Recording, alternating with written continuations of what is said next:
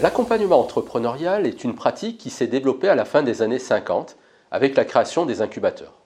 Aujourd'hui, il fait référence à une diversité de méthodes, comme le mentorat, ou de structures, comme les accélérateurs.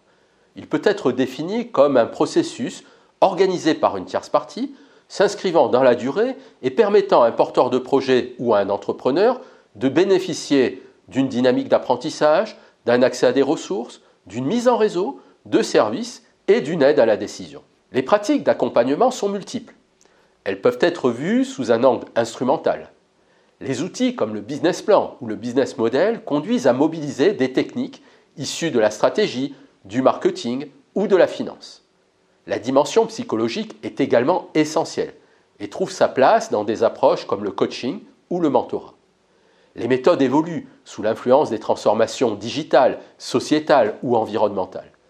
Le développement durable ou la santé entrepreneuriale ont fait leur entrée ces dernières années dans le champ de l'accompagnement. Les acteurs de l'accompagnement sont pluriels. Les pépinières ou les incubateurs occupent encore une place majeure.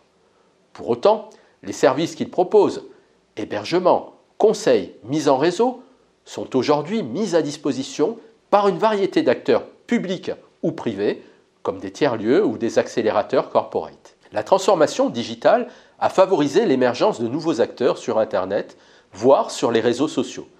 Il devient possible de parler d'un écosystème de l'accompagnement entrepreneurial caractérisé par une forte dynamique concurrentielle. Les acteurs de l'accompagnement peuvent modéliser leur processus en s'inspirant du modèle LoRa, légitimité, opportunité, réseau et apprentissage.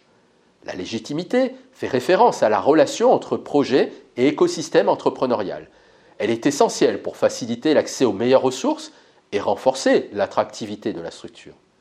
L'opportunité s'inscrit dans la relation entre porteur de projet et projet. L'enjeu est de passer de l'idée à l'opportunité, en s'assurant de l'existence d'un business model.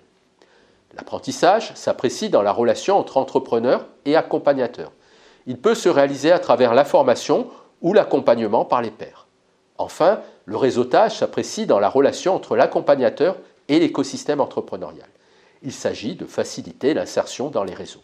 L'accompagnement entrepreneurial apparaît ainsi comme un processus complexe qui nécessite la maîtrise d'une variété de compétences.